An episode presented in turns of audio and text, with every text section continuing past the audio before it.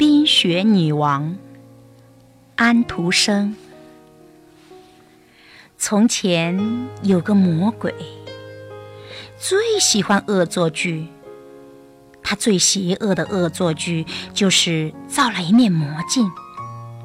这面镜子跟别的镜子都不一样，他会把所有的东西都照得特别丑陋。从镜子里看去，美丽的田野像荒芜的沼泽。最漂亮的人像又老又丑的巫婆。魔鬼为自己的镜子感到自豪，常常带着魔镜环游世界，到处惹是生非。一天，魔镜的恶作剧让他特别得意，他哈哈大笑着，越飞越高。结果一不小心，镜子从他手中滑了下去，掉在地上，摔成了碎片。镜子的碎片四处飞溅，有的钻进人们心里，让他们变得冷酷无情；有的钻进人们眼里，让一切在他们眼里都变得邪恶丑陋。世界最北部有一个冰雪王国，魔镜最大的碎片就落在冰雪女王身上。从那一刻开始，女王变成了世界上最冷酷、最恶毒的女人。离冰雪王国很远的地方，有一个小男孩和一个小女孩。小男孩叫凯，小女孩叫吉尔达。凯和吉尔达是好朋友，他们深爱着对方。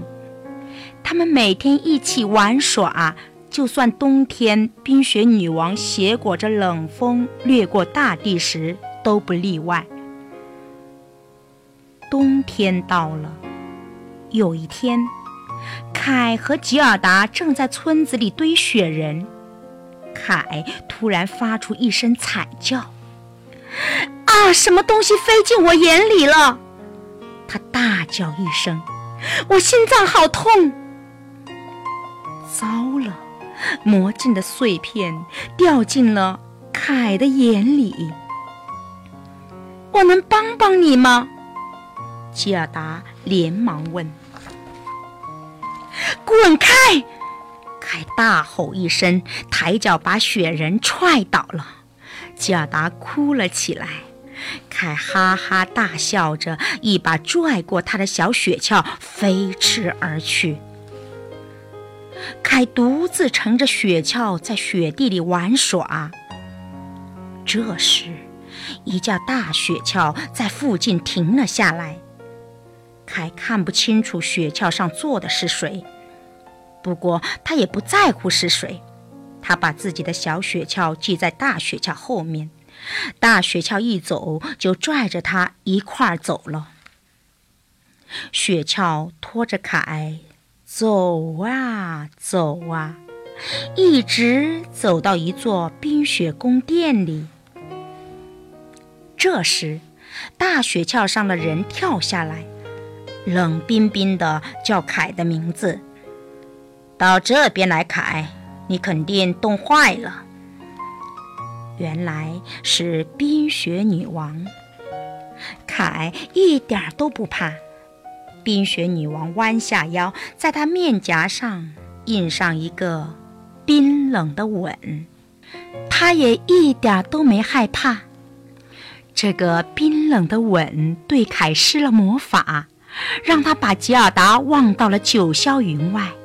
只觉得冰雪女王才是最完美的女人，他从来没见过这么完美的人。更糟的是，这个吻让他的心结成了冰。回到家，吉尔达到处找凯，村庄里每个人都来帮忙，可是哪里都看不到凯的影子。要不就是掉到河里去了。”一位老爷爷说。吉尔达带着最漂亮的红鞋子来到河边，祈求小河把凯还给他。他把鞋子丢进河里作为交换。可是小河也没看见凯，他又把鞋子冲了回来。他到底上哪去了呢？贾达哭了起来。这时，河岸边出现一艘小船，似乎在回应吉尔达。吉尔达跳上小船，沿着小河往下游飘去。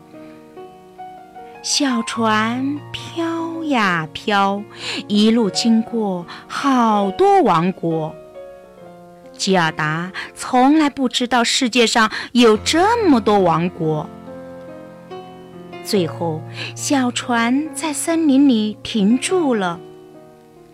这是哪儿？吉尔达问一匹从小河边经过的驯鹿。拉普兰，驯鹿答道：“你见过一个留着金发的男孩吗？”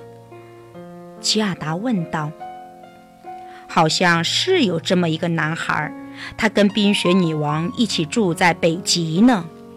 驯鹿说：“上来吧，我背你去找他。”驯鹿夜以继日地飞奔，终于到达冰雪女王的宫殿。吉尔达站在冰雪墙壁外面，吓得浑身发抖。他知道能不能把凯救出来，就全靠他了。宫殿里面，凯又冷又孤单。冰雪女王不在，凯只能找几片冰玩。冰雪女王告诉他，如果他想回家，只要用冰块摆出“自由”两个字，就可以走了。可是凯想尽了办法，都摆不出那两个字。吉尔达一看到他亲爱的朋友，就冲过去，紧紧地抱住了他。可是他发现凯竟然没认出他来，就伤心地哭了起来。他的眼泪是那么纯洁真挚。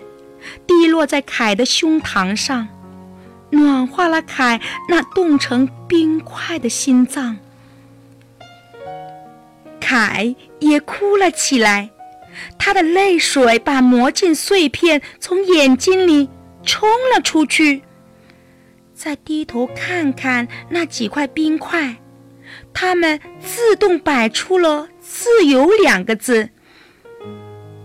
他们最开始流泪是因为难过，后来则是因为太高兴了。走吧，我们回家吧。吉尔达开心地笑着说。从那以后，凯和吉尔达再也没闹过别扭。